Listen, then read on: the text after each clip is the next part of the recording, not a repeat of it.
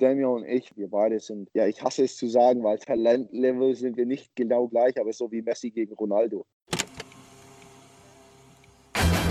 Moin und viel Spaß bei Kabinengespräch, dem Podcast von Moritz Zinken und Lukas Schibrita.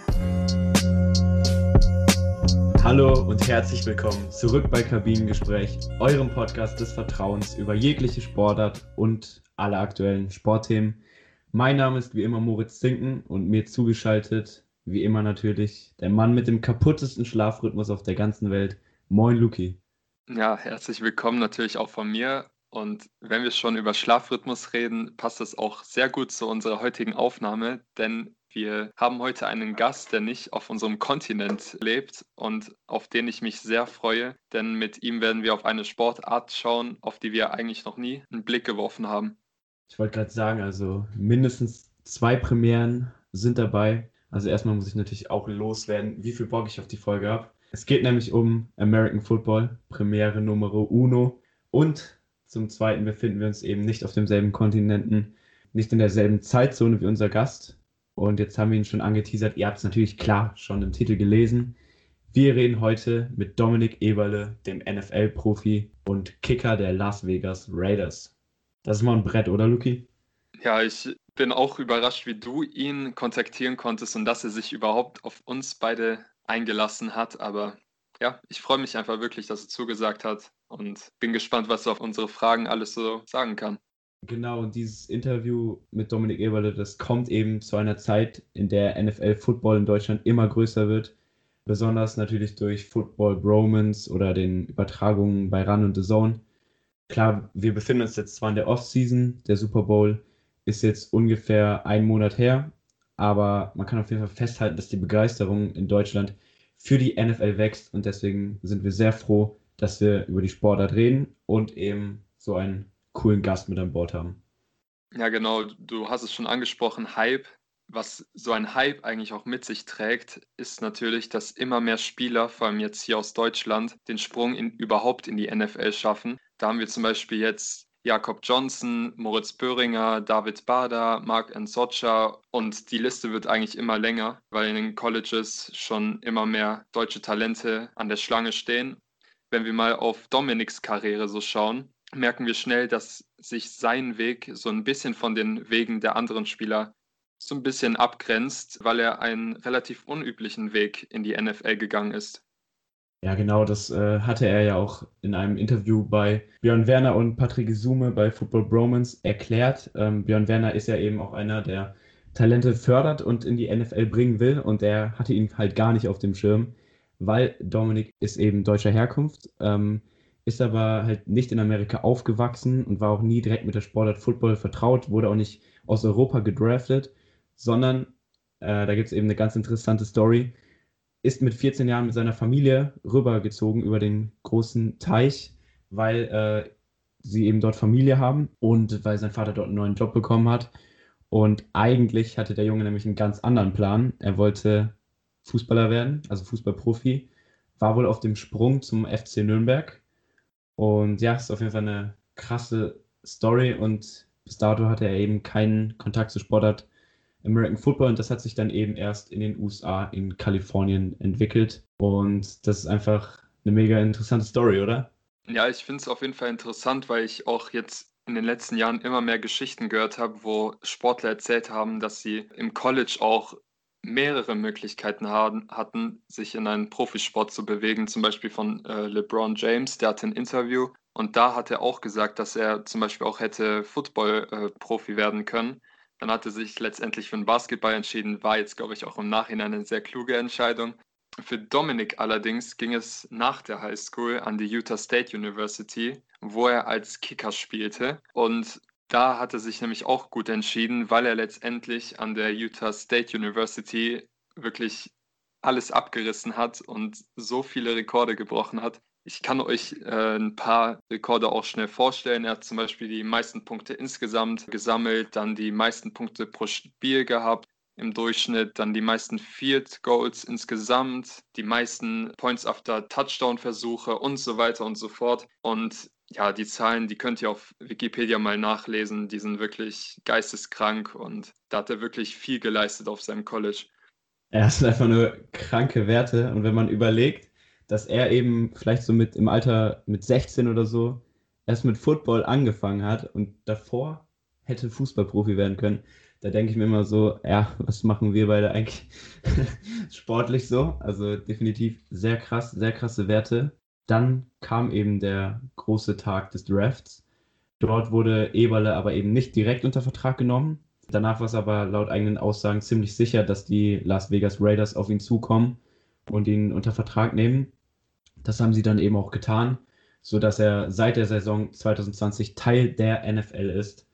Was einfach nur absolut krass ist. Einer der geilsten Ligen im Sport.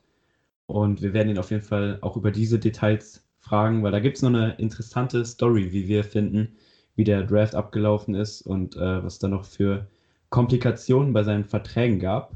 Und ihr werdet euch vielleicht schon gewundert haben, weil das ist ja ein bisschen ungewöhnlich, dass Luki und ich schon im Intro unseren Gast so ausführlich vorstellen. Wir haben uns eben dazu entschieden, weil wir finden, es schon genügend Interviews gibt, in der er eben ja, seinen Weg aus Deutschland in die NFL beschreibt. Natürlich werden wir dazu auch ein paar Fragen stellen. Wir haben aber heute eher versucht oder werden versuchen, out of the box zu gehen bei den Fragen. Ein paar ungewöhnliche Fragen vielleicht auch zu stellen, ihn ein bisschen zu kitzeln und einfach ein paar interessante Details auch über das Leben in den USA, über das College-Leben, über Football am College und so weiter zu erfahren. Und ja, Luki, dir gehören die letzten Worte vor dem Interview. Ja, du hast eigentlich schon alles gesagt. Wir sind auf jeden Fall sehr gespannt, wie das mit diesen Out-of-the-Box-Fragen klappt. Und ich würde sagen, viel Spaß euch Zuhörern mit dem Interview.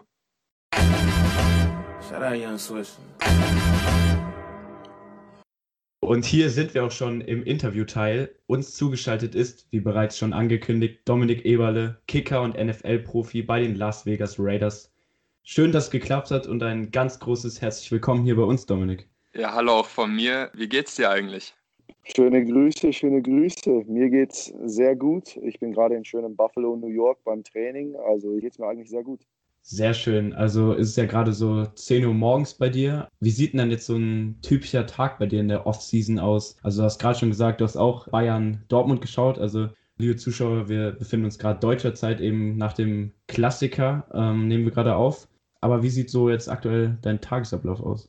Ja, also ak aktuell, äh, wir versuchen dreimal in der Woche zu kicken, also aufs Feld zu kommen von 6 in der Früh bis 8 in der Früh. Also wir stehen da auch so gegen 5 oder so auf, gehen, gehen dort ins Training und danach geht es sofort in, in den Kraftraum. Kraftraum machen wir auch sechsmal pro Woche, außer am Sonntag.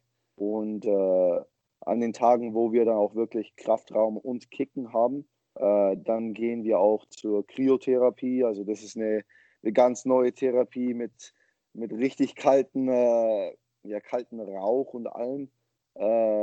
Äh, äh, das tut deinem Körper gut. Und danach dehnen wir uns ein bisschen, manchmal vielleicht Massage oder so, aber so ist ein normaler Tag. Und wenn wir dann so äh, ja, mittags eigentlich fertig sind und dann äh, uns ein bisschen entspannen können für den Rest des Tages, dann, dann ist es normal eine, eine gute Sache und so ist dann normaler Tag bei uns in der Offseason auch. Erstmal ein krasses Trainingspensum und wie viel Uhr stehst du auf? 5 Uhr hast du gerade gesagt oder Trainingsanfang sogar? Ja, nee, ich, ich stehe jede Früh um 5 Uhr auf. Boah, äh, auf jeden Fall schon mal äh, Respekt von mir. Also ich denke auch von uns so als Studenten gerade äh, in den Semesterferien gar nicht denkbar, äh, dann noch direkt zu trainieren. Ähm, du hast gesagt, dass du jetzt in Buffalo bist. Du bist generell viel unterwegs. Wo würdest du momentan sagen, ist so dein Zuhause? Also du bist ja nahe Nürnberg aufgewachsen, dann hast du in Los Angeles gelebt, dann ging es zum College hoch nach Utah, dann spielst du in Las Vegas, jetzt bist du in Buffalo am Trainieren. Äh, ist das irgendwie ein Problem für dich oder wo fühlst du dich wirklich zu Hause?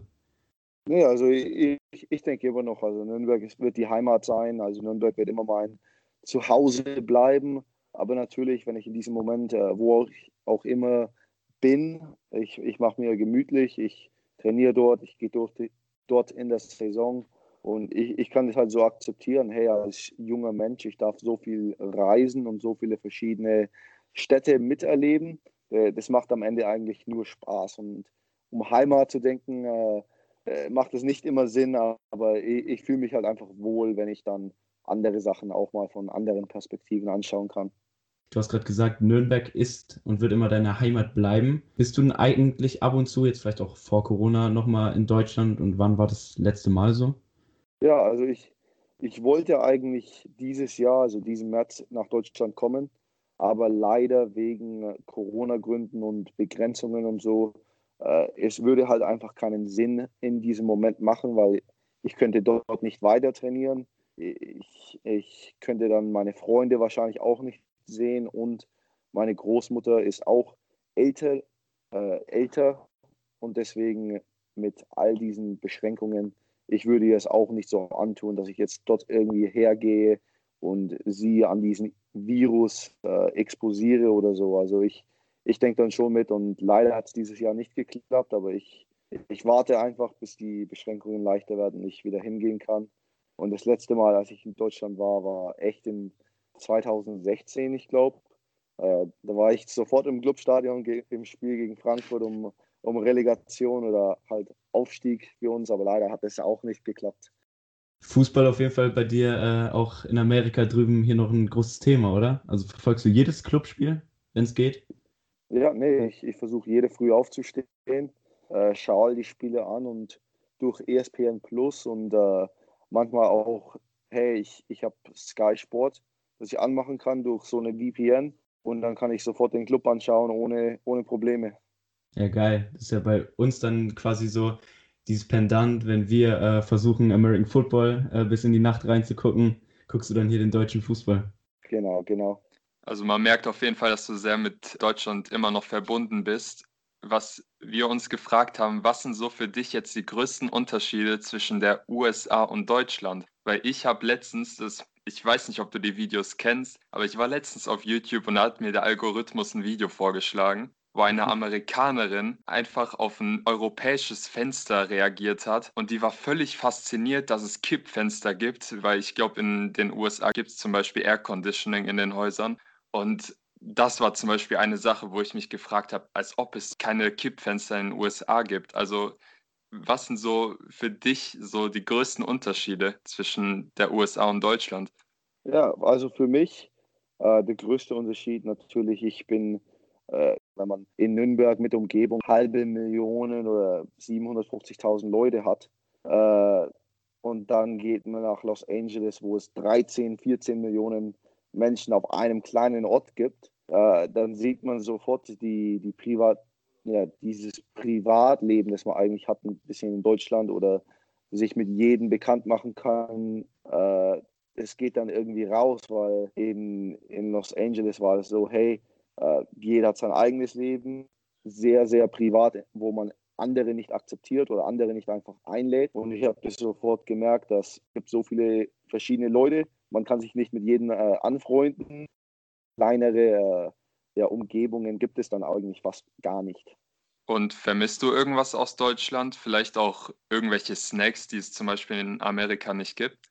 Ja, nee, also ich, ich vermisse das Essen vollkommen. Also Schnitzel, Käsespätzle, alles. Das, äh, das kochen wir auch selber, aber ich, ich vermisse das sehr. Und jetzt in New York habe ich jetzt zum Glück mal äh, eine Milka wieder gefunden. Also einfach Milka Schokolade. Und, und äh, ich, ich, muss ehrlich sein, ich glaube, ich hatte seitdem ich in Deutschland war, vor fünf Jahren fast, äh, keine Milka mehr gehabt. Uff. Ja, bei uns gibt es die gefühlt jedes Wochenende auf dem Tisch, so eine Milka-Schokolade. Aber ich will dich nicht weiter neidisch machen. Machen wir mal weiter mit dem Skript. Äh, wir haben nämlich im Pre-Intro, haben wir dir ja schon erzählt, haben wir deine Karriere schon ein bisschen beleuchtet und den Zuschauern erklärt, wie du in Amerika gelandet bist, dass dich dein Vater überrascht hat, dass ihr in die USA zieht und dass du eigentlich auch früher Fußball gespielt hast. Wie kamst du eigentlich dazu, dann mit dem American Football anzufangen? Haben deine Kumpels damals American Football gespielt oder wie kamst du dazu? Ja, also meine, meine Kumpels, die ich gemacht habe in Amerika, haben mir dann sofort ge äh, gesagt, hey, äh, du, du musst unbedingt mal mit dem Kicken anfangen. Also wir haben gesehen, wie du so einen Ball über so ein Golfnetz gesenzt hast äh, und haben sofort gesagt, ja, hey Domi, äh, Fußball ist gut, aber versuch's mal mit dem Football. Und ich habe dann mal angefangen und einfach gesagt, hey, äh, neuer Sport, äh, wird schon Spaß machen. Und auf einmal ging es mehr und mehr. Ich, ich erkannte den Sport mehr und mehr, ich kannte die Regeln mehr und mehr und äh, habe dann mit dem Spiel angefangen und die Freunde, die ich durch Football gemacht habe, die jetzt auch lebenslange Freunde sind, äh, das, das kann man fast gar nicht beschreiben und ich bin immer noch unglaublich dankbar, dass ich diesen Freistoß rübergesenzt habe einmal, dass, dass ich das echt äh, angefangen habe. Wenn ich NFL zum Beispiel auf der PlayStation 4 zocke, dann bin ich eigentlich nur im Field Goals schießen. Gut, sonst kann ich nicht wirklich viel. Es liegt wahrscheinlich auch daran, dass Kicken auf der Konsole einfach ist, aber im echten Leben sieht es etwas anders aus, weil als Kicker ja ein großer Druck auf dir liegt, vor allem wenn es dann an diesen game-changing Moment gibt, wenn du die letzte Aktion im Spiel hast ist das nicht ein sehr hoher Druck, der auf dir liegt? Und wie kommst du eigentlich damit klar, so dass du eben auch vielleicht ein Gamechanger sein kannst? Nee, also für mich äh, ging es wirklich nie um den Druck. Äh, für mich war das immer im Training. Äh, ich mache das ja hunderttausend Mal äh, und diese Routine, die ich dann auch immer habe, und wenn dieser Moment dann im Spiel kommt, ich habe mich darauf so vorbereitet, dass es überhaupt nicht sich neu anfühlt. Und äh, so einen Druck habe ich auch noch nie gespürt. Ich weiß, hey, ich, ich gehe rein, ich mache mal und ich weiß, dass ich mich am besten vorbereitet habe. Und äh, ich, ich mache jetzt einen Tape, den ich bei jedem Kick bringe, ob es im ersten Quarter ist oder genau am Ende vom, vom Spiel, um es zu gewinnen. Ist einfach äh, diese Mentalität. Und solche Momente dürfen die halt nicht an den Kopf gehen, wo man sagt, okay, das ist jetzt der wichtigste Moment des Lebens oder so. Ja, das finde ich gerade krass. Also du hast ja wirklich gesagt, du trainierst das ja so oft und es ist bei dir auch schon ja, einfach so ein Automatismus. War es denn aber wirklich so oder ist es so, dass du dich bei jedem Anlauf nochmal so neu konzentrieren musst, vielleicht auch die Schritte zählst? Also nimm uns gerne mal mit, wie du dich auf so einen Kick, den du zwar, weißt was ich, wie oft schon in deinem Leben gemacht hast, ähm, aber wie du dich so genau darauf vorbereitest. Ja, also ich, ich gehe immer durch die gleiche Routine. Wenn ich aufs Feld komme, ich gehe auf den Ball zu. Also ich fange ein bisschen fünf Yards, zehn Yards hinter an, dass ich dann einfach, wenn ich an den Ball komme, äh, ja, die Stangen mir entgegenkommen und es dann schon nochmal ein bisschen näher ausschaut. Und dann, äh, dann nehme ich meine drei Schritte nach hinten. Ich denke mir auch im Kopf äh, eins, zwei, drei, wenn ich die nehme. Gehe nach links, äh, schaue die Stangen wieder an, wo ich gezielt habe. Und dann gebe ich dem AJ oder wer auch immer der Holder ist, in diesem Moment, äh, ich, ja, ich gebe ihm, wann ich ready bin und er macht dann den Snap und, und dann mache ich den Krieg Routine und die verändert sich nicht, äh, wenn es windig ist oder wenn es kalt ist. Das ist dann wirklich einfach zu haben und man, äh, man kann sie immer wiederholen. Ja, das habe ich mir auf jeden Fall schon gedacht, dass man da so eine Routine braucht. Ähm, aber wie ist jetzt eigentlich so ein typisches Teamtraining aufgebaut in einer Footballmannschaft? Also du, also bei dir geht es ja wirklich immer um den gleichen Ablauf. Du musst immer kicken. Die Defense, ähm, die muss eben tackeln und sich darauf einstellen. Du bist ja eben dann im Special Team auch und da kommen ja insgesamt auch fast 40 Spieler zusammen. Trainieren die dann meistens nur für sich oder trainierst du auch als Kicker nur für dich? Oder ähm, gibt es dann auch wirklich so Phasentraining, wo dann alles mal zusammenkommt? Also nimm uns einfach mal gerne mit in so einen Trainingsablauf. Ja, also natürlich, äh, man hat individuell äh, ja, sein eigenes Spielfeld eigentlich. Also sind dann wirklich, waren dieses letztes Jahr Daniel, AJ, Trent und ich. Da waren vier von uns auf einem Spielfeld, wo wir trainieren durften mit dem Kicken, mit Kickoffs, Punts, was auch immer. Aber dann haben wir diese Team Periods, wo man echt sagt, ja, es geht gerade viel und es dann wie in einem Spiel dann auch, hey, du hast die Defense, die auf dich zugeht, deine Offensive Line ist vor dir, du musst immer noch den Kick durch die Stangen machen. Momente sind dann wirklich fast wie im Spiel oder solche Momente sagt man, ja, das, das sind diese Game Raps für dieses Spiel. Und das ging genauso gleich mit Punt. Man hat Punt gegen Punt Block oder Kickoff gegen Kickoff Return. Und so kann man solche verschiedene Sachen äh, trainieren. Und es ist wirklich in diesen zehn Minuten, die es vielleicht so gibt in einem Training, wo wir mit allen zusammen sind. Und dann gehen wir wieder auf unser eigenes Spielfeld und die anderen machen weiter Offensive gegen Defensive oder Wide Receivers gegen Corners. Äh, also wir sind dann wirklich in unserer eigenen Welt für ein bisschen, aber gehen dann auch immer in, in diese Teamatmosphäre rein, wenn es die Zeit im Training gerade ist, dass man das so macht. Ja, das stelle ich mir nämlich immer auch sonst ein bisschen schwierig vor, wenn man eben teilweise vier verschiedene Teams hat und dann gar nicht diese Phasen im Training hat, wo man mal zusammenkommt, weil sonst ist ja wirklich jeder nur für sich. Und man muss ja als Mannschaft dann auch schon einen gewissen Spirit aufbauen, um auch erfolgreich zu sein. findest du das spannend, was den American Football eben so ausmacht, dass da so verschiedene Teams ähm, zusammenkommen und an einem Ziel arbeiten? Ja, nee, ich, ich finde es mega, weil vor allem in so einem Teamsport, wo man wirklich merkt, jeder muss seinen eigenen Job machen. Ich, finde das das Beste, weil man kann nicht einfach sagen, ja, ein Spieler kann uns dieses Spiel gewinnen. Nein, weil wenn zum Beispiel ein Defensive Lineman unglaublich spielt und den Quarterback zehnmal sackt, aber am Ende des Tages wird ein, ein Corner einmal sein Assignment nicht machen und der steht weit offen für einen Touchdown und man verliert das Spiel, dann ist es egal, ob der D-Line das beste Spiel hatte. Am Ende des Tages trotzdem das Spiel verloren, weil einer seinen Job einmal nicht gemacht hat. So mega, dass es wirklich, hey, man muss alle als Team, als Team zusammenkommen, um den Super Bowl zu gewinnen und dass das das Endziel von, von einem Team dann auch ist. Kann ich mir auf jeden Fall vorstellen. Ähm, um vielleicht nochmal ein bisschen off-topic zu gehen. Ihr habt eben schon ein bisschen über die Unterschiede zwischen USA und Deutschland geredet. Ähm, was finde ich da noch nicht so zur Sprache kam oder was auch vielleicht durch Hollywood so ein bisschen geprägt ist, ist eben so dieses College-Leben, ähm, deine College-Zeit auch. Also man denkt da zum Beispiel an so Dinge wie, wie viele Cheerleaderinnen haben dir zugejubelt, ähm, wenn du mal wieder ein Field Goal aus 50 äh, Yards versenkt hast. Ähm, diese ganzen wilden Partys mit immer diesem gleichen Klischee, dass es nur rote Plastikbecher gibt. Ähm, ist das wirklich so, dieses amerikanische College-Leben, Dominik? Ja, nee, also ich, ich gebe da schon vollkommen recht, dass äh, es gibt natürlich diese Szenen fast überall, also wenn man auch in Deutschland es sieht. Und das College-Leben hier in Amerika ist halt äh, so viel größer gemacht worden, wegen halt all diesen Filmen, die wir gekriegt haben. Äh, und natürlich, man, manchmal überdreht man halt mit den Filmen und so. Äh, am Ende des Tages, ja, es, es gibt eine Partyszene.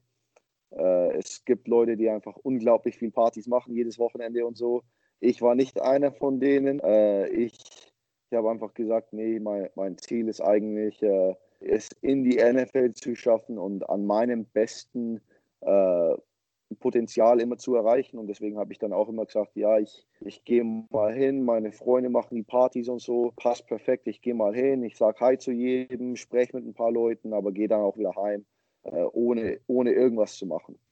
Also ich, ich dachte mir auch immer, ja, am Ende des Tages will nur freundlich sein, aber ich habe größere Pläne, die ich erreichen will. Aber ich kann es ehrlich sagen, ja, es, es gibt Partys überall auf jedem College, aber man muss sich auch, auch manchmal selber beherrschen können, wenn man in so einer Lage wie ich jetzt damals war, wo man sagen kann, hey, ich, ich könnte es theoretisch auch in die NFL schaffen.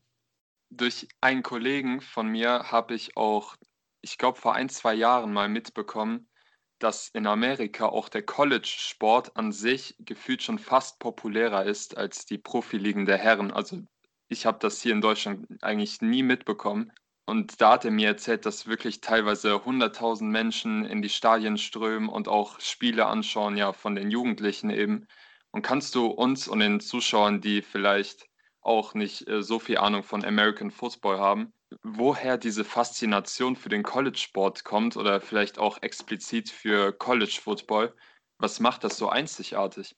Nee, ich, ich finde es schon. Also äh, NFL und College, das Verrückteste ist die Atmosphäre. Also NFL hat ja auch unglaublich viele Fans und äh, die Spiele sind auch unglaublich gut wegen dem Talent. Aber weil College theoretisch auch noch Amateur-Football ist, und man kann sich mit den Athleten ein bisschen mehr äh, anerkennen, weil man ja auch ein Student dort ist. Also wenn ich jetzt einfach ein normaler Student bin, aber ich bin mit einem Footballspieler in der gleichen Klasse, ich, äh, ich sehe schon, man kann sich mehr mit den Athleten an sich anerkennen und vor allem, wenn man dann aufgewachsen ist mit, hey, wir gehen ins Stadion, wir gehen College Football anschauen, und das macht man dann mit der Familie und allem zusammen. Äh, es wird größer und größer. Und ich habe das damals nicht so gekannt. Aber natürlich, wenn, wenn man dann äh, hinkommt nach Amerika und bei uns war es UC, USC, die immer richtig gut waren äh, und die dann in den Rose Bowl gehen und da sind 100.000 Leute dort.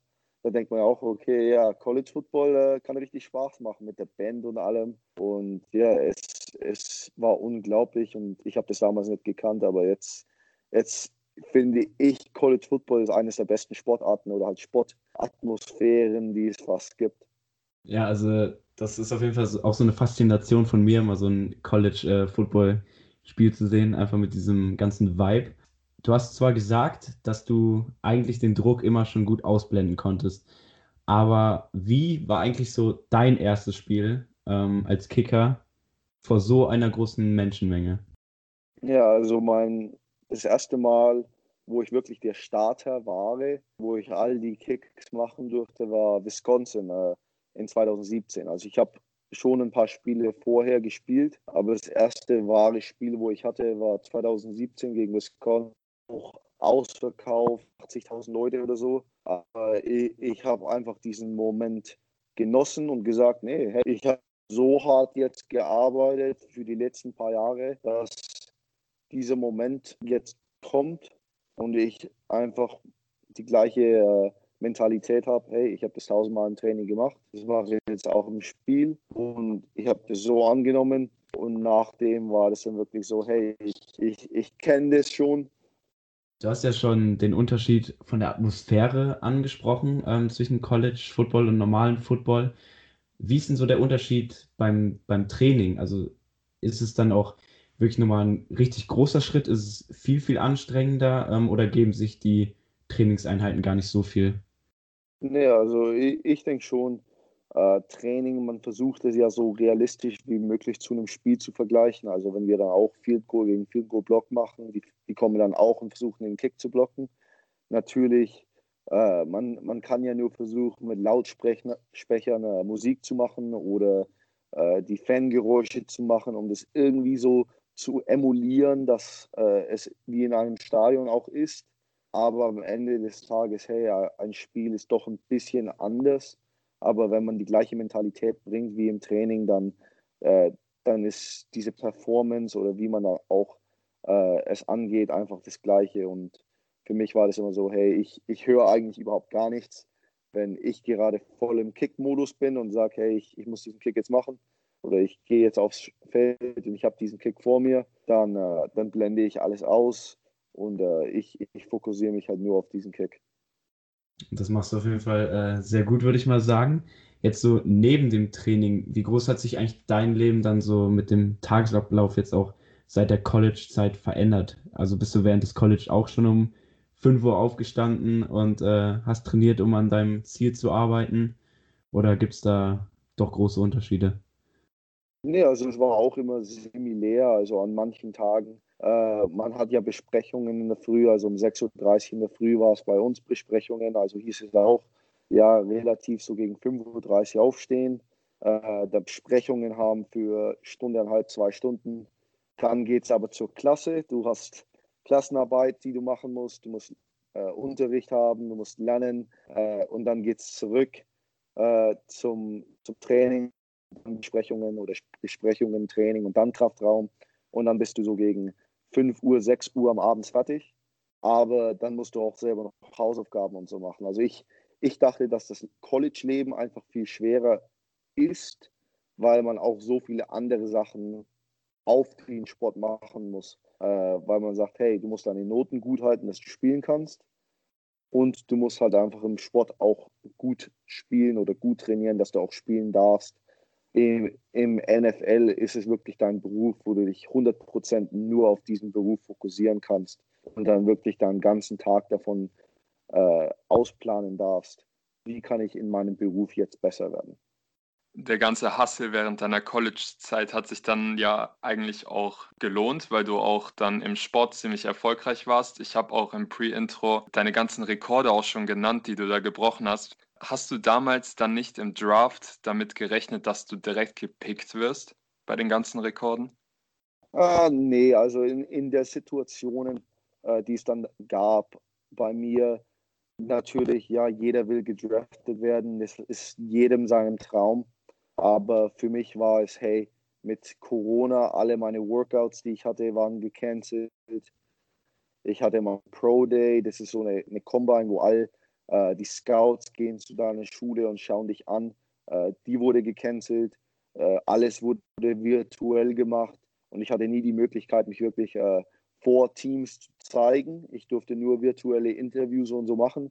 Und dann hieß es halt einfach, hey, wir müssen jetzt deine, dein Talent nur durch Film anschauen, ohne dich in Person mal zu sehen.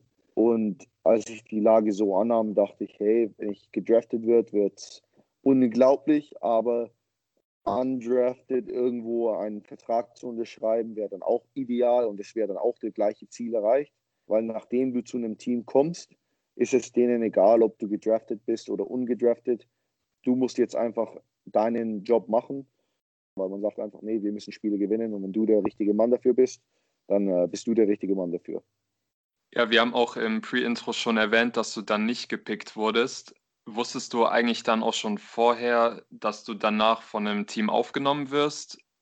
Nee, also ich, ich habe das schon innerhalb des Drafts gewusst, dass ich Angebote habe von Teams, die, äh, die mich haben wollen, die jetzt zum Beispiel keine Draft-Picks mehr hatten. Nach der fünften Runde in Kontakt mit den Raiders und äh, ja, Anfang sechste Runde äh, war es dann schon, hey, Vertrag ist, ist fertig, wenn du nicht gepickt wirst, äh, unterschreibst du sofort bei den Raiders. Ja, das, das ging dann richtig gut. Genau, und dann bist du jetzt auch eben äh, bei den Las Vegas Raiders.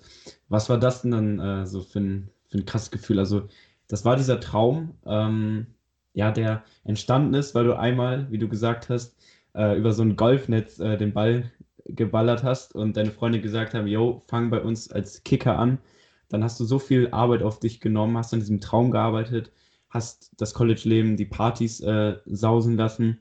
Wie war da so dieses Gefühl an diesem Tag? Nee, also ich, ich war einfach nur glücklich, weil all, all die harte Arbeit über all diese Jahre haben sich belohnt. Und ich für diesen ganzen Pro Prozess, äh, den es dann gibt, um dorthin zu kommen. Also wenn ich sage, ja, ich habe es in die NFL geschafft, bla bla bla, cool, das, das fühlt sich einfach nicht so gut, um zu sagen, nee, ich, ich bin als Walk-on zur Schule hingegangen. Ich musste den Starting-Job äh, mich erkämpfen. Ich hatte dann richtig viele gute Spiele, richtig viele gute Zeit mit meinen Kumpels. Ich habe gesagt, nee, ich bleibe auf der, der richtigen äh, Bahn, wo ich dann jetzt nicht irgendwie drogenabhängig bin oder äh, jeden Tag Party mache oder so. Ich habe da einfach gesagt, nee, ich bleibe auf meiner Bahn ich fokussiere mich nur auf das große äh, Bild am Ende des Tages. Und wenn man dann an diesem Moment ankommt und es wirkt sich äh, eigentlich nur Freude. Das können wir uns auf jeden Fall sehr gut vorstellen. Ähm, auch wenn der Draft jetzt vielleicht ein bisschen anders gelaufen ist, als du gedacht hast, oder ab der sechsten Runde äh, war dann ja bei dir schon eine gewisse Gewissheit, wo du hinkommst. Wie ist sonst so der Draft an sich? Also hier in Deutschland verfolgt man das ja auch teilweise und es ist wirklich kommt wie so ein Spektakel rüber. Ähm, ist das wirklich so eine heftige Veranstaltung, wie man es von hier aus mitbekommt? Also hingst du dann auch wirklich die ganze Zeit vor dem Fernseher? Also ich denke mal, vor Ort warst du ja dann während Corona nicht äh, und hast gewartet, bis sich vielleicht jemand meldet? Ja, nee, also ich habe natürlich den Fernseher angehabt.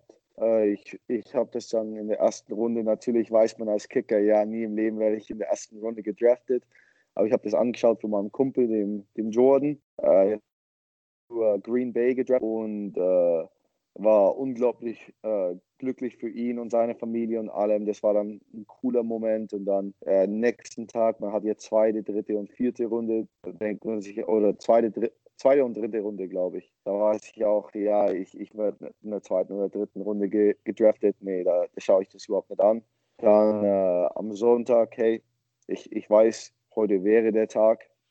Realistisch fünfte Runde darf man dann anfangen zu träumen. Aber ich habe mein, meine Familie dort gehabt, habe mich mit ihnen unterhalten und einfach, ja, einfach abgewartet, ob dann irgendwann mal das Telefon äh, angeht. Du wurdest dann von den Raiders, hast du ja gesagt, unter Vertrag genommen als Free Agent und wurdest dann aber später wieder entlassen. Wie, wie passiert so ein Prozess? Kam dann der Coach auf dich zu oder kam andere aus dem Verein und hat dir gesagt, ja, du hast den Cut jetzt nicht geschafft, probierst einfach das nächste Mal wieder oder wie läuft sowas ab? Nee, also das war, war vollkommen un. Äh, der, wie, wie sagt man das am besten? Ich, ich habe damit niemals gedacht, dass das so ein Prozess da mal so schnell ging, aber wie es mir dann erklärt wurde, okay, das macht dann schon Sinn. Also äh, wir waren mitten vom Training, äh, sind gerade fertig geworden. Einer geht auf mich zu und sagt, hey Domi, äh, äh, Mr. Mayock will mit dir sprechen. Äh, du gehst in, in seine Office. Er sagt, hey Domi, äh, die NFL hat gerade Regeln gemacht, dass man äh, nicht 90 Leute in diesen im Trainingcamps und deswegen äh, haben wir einfach gesagt, hey, wir, wir entlassen dich, weil wir haben ja unseren Kicker schon mit Daniel. Natürlich, du bist enttäuscht, dass du diese Competition niemals anfangen durfte, aber das sind jetzt die, die komischen Lagen mit Corona, aber bereite dich weiterhin vor, weil wenn wir dann unsere Practice Squad vielleicht zusammen machen, dann, äh, dann laden wir dich für ein Tryout ein und schauen das äh, uns mal an, wie du dich entwickelt hast oder wie du kicken kannst. Und für mich war das so, hey, ich habe es angenommen, ja, kein Training Camp, aber habe mich weiter vorbereitet, habe es dann geschafft, im, im Tryout äh, der beste Kicker zu sein. Und da haben sie mich sofort wieder ja, gesigned und ich war dann das nächste Jahr auf der, der Practice Squad. Ja, es muss ja trotzdem irgendwie schon so eine kleine Achterbahn oder sogar große Achterbahn der Gefühle gewesen sein. Du hast gerade deinen Traum erreicht, in die NFL zu kommen und dann wegen Gründen, für die du nichts kannst, für die auch der Verein nichts kann, ähm, musstest du dann wieder gehen, ähm, aber hattest gleichzeitig ja irgendwie noch die Option, wieder zurückzukommen durch die Tryouts. Ähm, war da trotzdem vielleicht irgendwie so Enttäuschung oder warst du einfach direkt wieder motiviert, okay, mich kann gar nichts aufhalten, äh, dann mache ich es eben über die Tryouts nochmal in Practice Squad? Nee, also ich, ich war direkt motiviert, also ich habe das nicht so angenommen. Ich sage, nee, okay, ich, ich komme jetzt stärker zurück als zuvor und vielleicht komme ich so stark zurück, dass ich jetzt denen keine Option mehr gebe, und habe das im Tryout alle meine Field Goals gemacht, richtig gute Kickoffs gemacht und dass die mich dann sofort, nachdem das Tryout fertig war, unterschrieben haben. Äh, da hat sich das auch wieder gelohnt, dass ich dann den Vertrag sofort nach dem Tryout wieder kriege. Und über welchen Zeitraum sprechen wir da eben nach diesem Tag, wo du entlassen wurdest und dann die Tryouts waren? Also hattest du da irgendwie eine lange Durchhängerphase oder ging das dann wirklich Schlag auf Schlag, dass du äh, eigentlich wieder direkt ins Training musstest und äh, gar nicht so lange auf heißen Kohlen saßt? Nee, es ging wirklich schnell. Also es war ein Monat äh, und war dann schon wieder äh, ja, im Training, also als Teil der Las Vegas Raiders äh, Ende August. Hattest du dann in der Phase wahrscheinlich nicht, da warst du eben wieder komplett fokussiert auf dein Ziel, aber hattest du jemals ähm, etwas in der Hinterhand, was du machen willst, wenn es nicht mit der NFL-Karriere klappt. Also klar, du hast studiert, ähm, aber war wirklich die ganze Zeit der volle Fokus nur auf äh, Football. Und äh, rechnest du dann jetzt eben auch fest damit, Kicker Nummer 1 äh, zu werden? Ja, ich verstehe es, ja. Man, man hat einen gewissen Zeitraum, wo man es schaffen kann. Äh, nach diesem Zeitraum ist es dann eher unwahrscheinlich. Aber okay, es ist nie die, die Tür ist nie komplett zu. Man hat immer eine Möglichkeit. Aber wenn ich sage, hey, innerhalb zwei oder drei Jahren schaffe ich diesen Sprung nicht, dann muss man manchmal echt sagen, hey, ich, äh, ich bin, ich renne einen Traum hinterher, der vielleicht niemals, äh, falls dieser Moment kommt. Und ich habe wirklich alles gegeben und ich habe das dann nicht geschafft, weil ich da einfach nicht zu gut war dann kann ich auch sagen, hey, ich habe alles gegeben. Perfekt, ich bin immer noch glücklich an mir selber. Aber falls ich dann einfach in, in der Mitte von meinem Talent oder von meiner Entwicklung aufhöre, einfach weil ich, äh, ja, weil ich es einmal nicht geschafft habe, da, dann kann man in 10 oder 15 Jahren davon reden und sagen, ja, ich wünschte, ich hätte härter gearbeitet. Ich wünschte, ich hätte sowas gemacht. Also für mich war Football immer Nummer eins und ich glaube, das wird immer meine Nummer eins äh, Motivation bleiben. Und natürlich das Ziel dieses Jahr ist, äh, der Starter zu werden und einfach die beste Version von mir selber zu sein. Das äh, klingt auf jeden Fall sehr geil und wir wünschen dir auf jeden Fall jetzt schon mal viel Glück äh, dabei. Äh, nein, wir wollen uns noch nicht verabschieden, aber das muss ja auch mal gesagt werden. Also es sind wirklich heftige Ziele, die du dir da setzt und äh, wir hoffen wirklich, dass das so klappt. Wenn wir jetzt gerade schon bei Daniel Carlson sind, ähm, wie können wir uns jetzt eigentlich so dieses Verhältnis ähm, zu dem Kicker Nummer 1 vorstellen, der eben auch auf deiner Position ist, den du verdrängen willst? Ähm, ist das freundschaftlich? Äh, lernt ihr voneinander oder ist das wirklich schon so ein distanzierter Konkurrenzkampf? Nee, also Daniel und ich waren schon vor dem wir Teammates waren gute Freunde. Also wir waren dann beide Finalisten für so einen äh, Kicker Award im College und äh, haben uns dort vor, ja, jetzt sind es schon fast wieder vier Jahre kennengelernt. So unendlich viel voneinander äh, lernen, weil wir beide wiss wissen, hey, wir beide haben das Talent, wir beide sind richtig gute, wir haben es jetzt hier wieder bewiesen und wir reden miteinander, wir machen uns gegeneinander besser.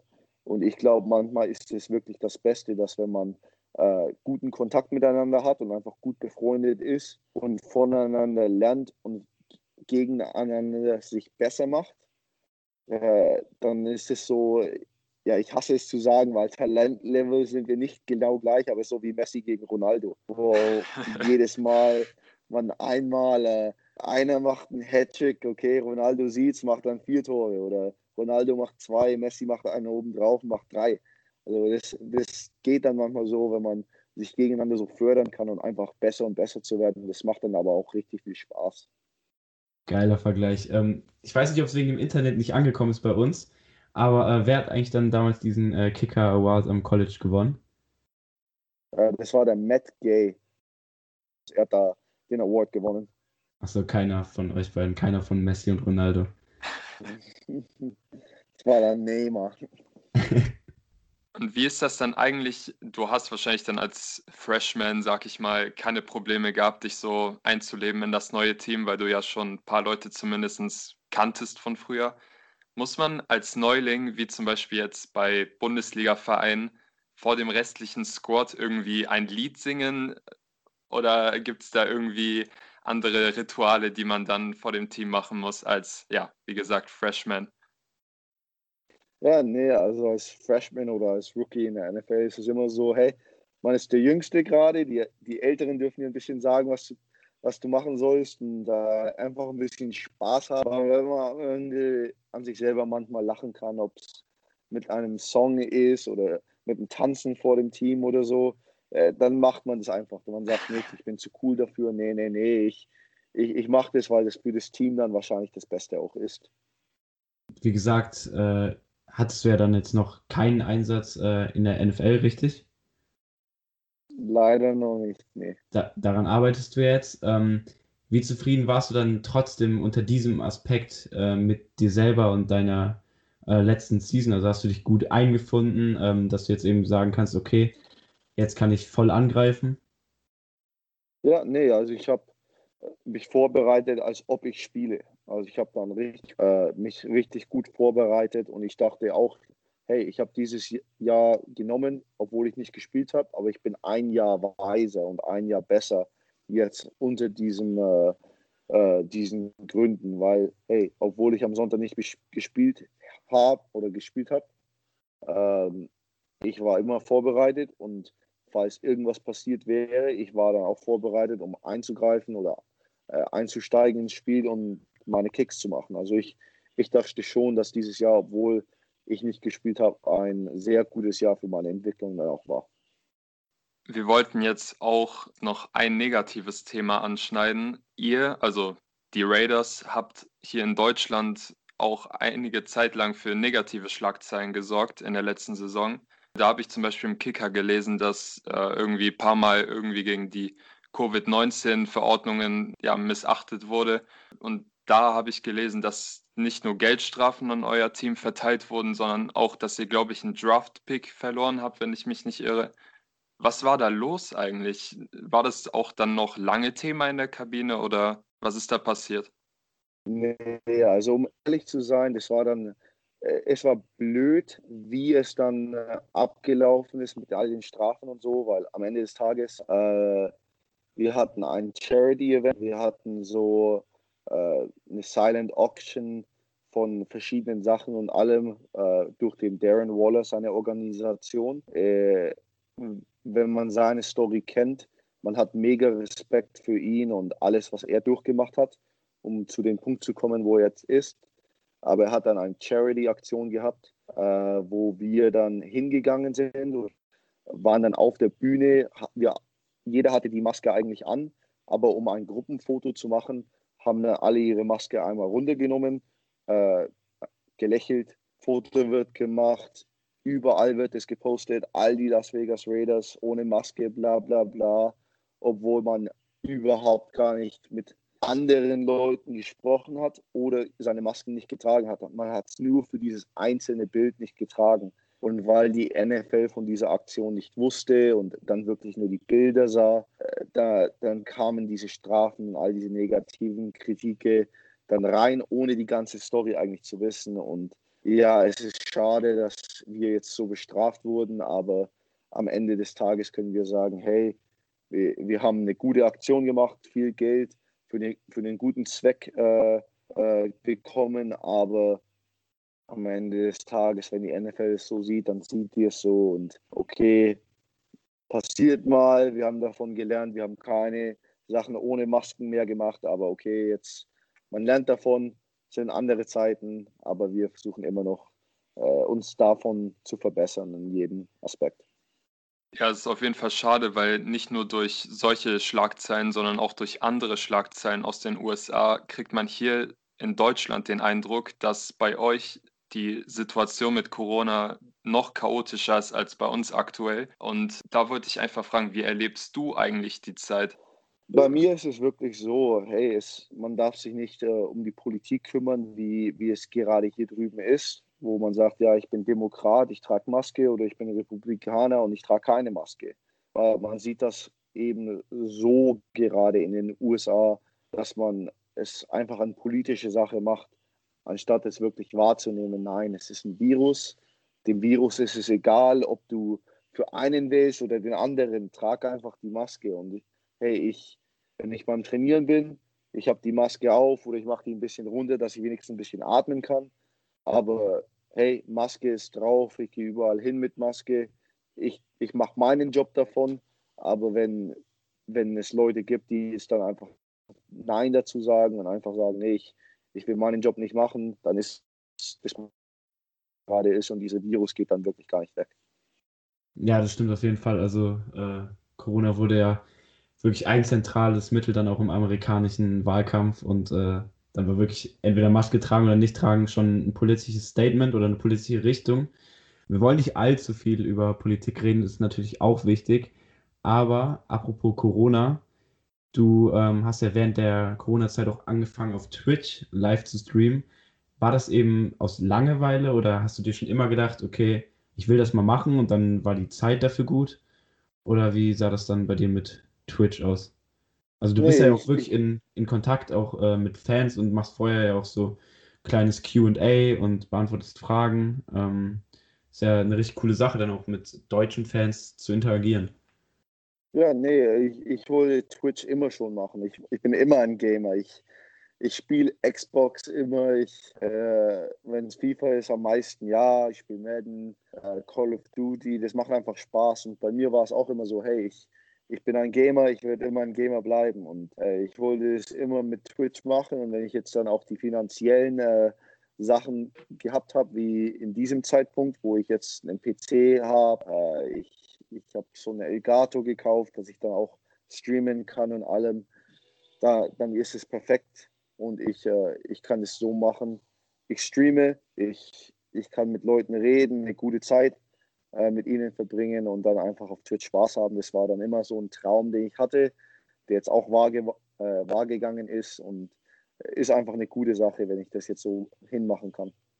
Wie ist es eigentlich als ausländischer Spieler in der NFL? Also ich bekomme es so mit, dass sich viele Spieler in einer ausländischen Liga äh, vor allem dann mit Spielern connecten, die aus der gleichen Nation kommen, also bei dir dann eben aus Deutschland.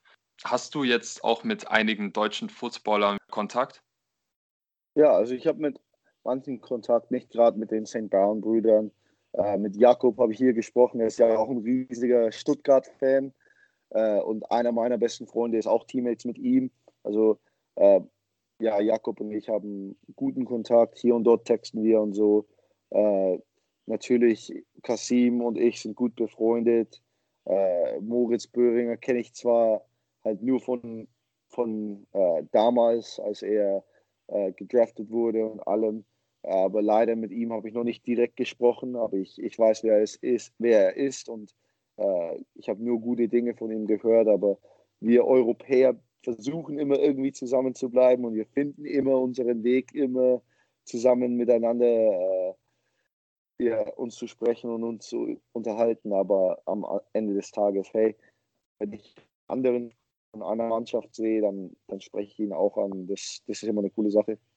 Also ich glaube, äh, um auch nochmal auf Twitch zurückzukommen, du hast ja, glaube ich, sogar mit äh, Kasim war das dann eben, dass das, glaube ich, von Football Bromance organisiert wurde, dass ihr da auch mal so ein äh, Footballspiel live äh, co-kommentiert habt. Äh, da habe ich dies nämlich, glaube ich, auch äh, entdeckt. Ähm, wie findest du das auch, den Kontakt dann nach Deutschland über Football Bromance zu haben zu dieser Community?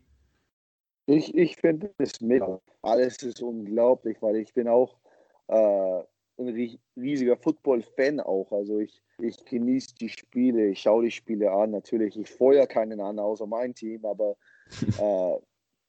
äh, mir, mir gefällt es einfach, Football zu reden und äh, durch Kasim und allen durfte ich dann auch co-kommentieren.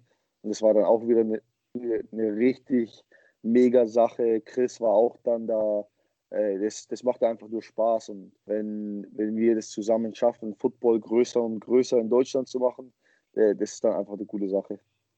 Apropos Jacob Johnson, ähm, den du, glaube ich, gerade als Stuttgart-Fan äh, hier vorgestellt hattest. Ähm, Serge Gnabry, auch ein Fußballer, den du sicherlich von Bayern kennst und der ja auch Stuttgarter Jung war, der hat letztens in einem Interview gesagt, was wir sehr interessant fanden, dass er es manchmal immer noch nicht glauben kann, ja, jetzt bei einem der besten Fußballvereine der Welt zu spielen und auch zu einem der besten Fußballer der Welt zu gehören. Ähm, denkst du dir im Training oder in manchen Situationen auch einfach so, krass, äh, was gerade bei mir abgeht? Bin ich im falschen Film? Kneifst du dich dann? Oder wenn du vielleicht auch mal von irgendwem angesprochen wirst auf der, auf der Straße oder so, ähm, wie ist dann so dieses Feeling? Nee, also ich, ich denke schon, hey, ich, ich bin ein normaler Mensch. Also ich, ich denke nicht Größeres von mir, weil ich einen anderen Beruf habe als andere. Also für mich war es immer so, also ich bin dann schon eher der Meinung wie äh, ein Jakub Blaschikowski oder so, wo ich sage, hey, mein Job ist unglaublich. Ich habe dieses Privileg, ich darf eine Sportart als, äh, als meinen Job und Beruf machen.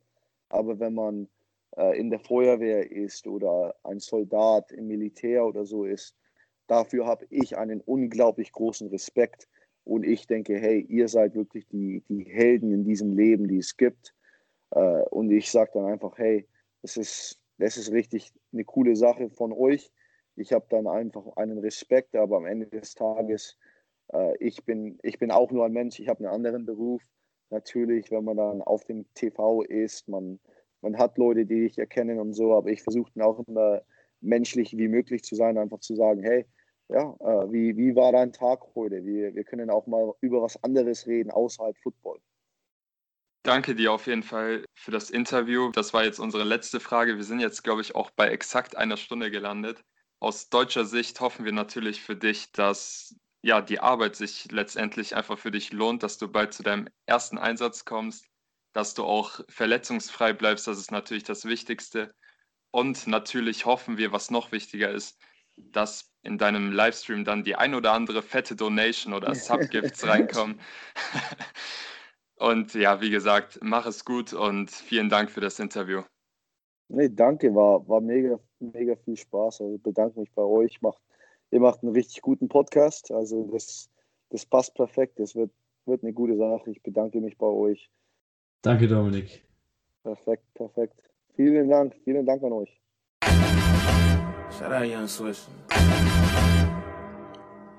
So, Luki, das war also unser Interview mit Dominik Eberle, dem Kicker der Las Vegas Raiders. Ich muss das einfach nochmal wiederholen, weil ich es einfach immer noch nicht glauben konnte, dass wir ihn gerade tatsächlich für ein Interview hier hatten. Es hat auf jeden Fall sehr viel Spaß gemacht. Es waren sehr interessante Einblicke.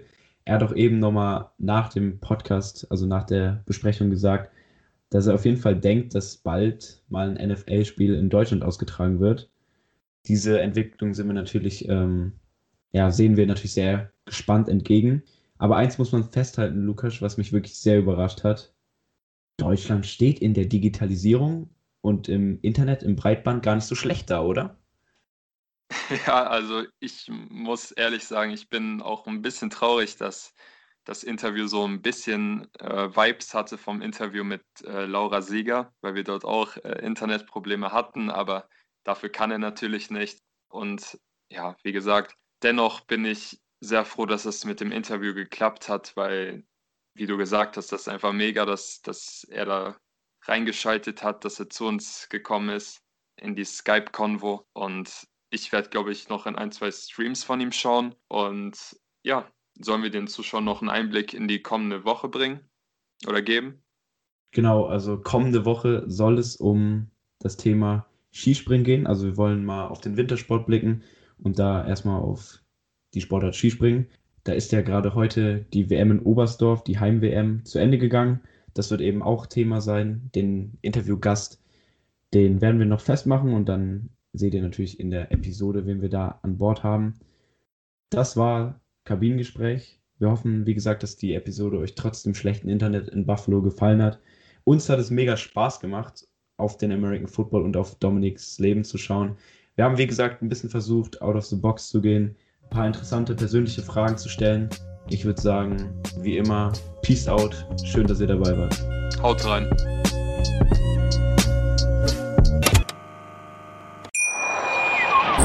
Wie baut man eine harmonische Beziehung zu seinem Hund auf? Puh, gar nicht so leicht. Und deshalb frage ich nach, wie es anderen Hundeeltern gelingt, beziehungsweise wie die daran arbeiten. Bei Iswas Dog reden wir dann drüber. Alle 14 Tage neu mit mir, Malte Asmus und unserer Expertin für eine harmonische Mensch-Hund-Beziehung, Melanie Lippisch. Iswas Dog? Mit Malte Asmus. Überall, wo es Podcasts gibt.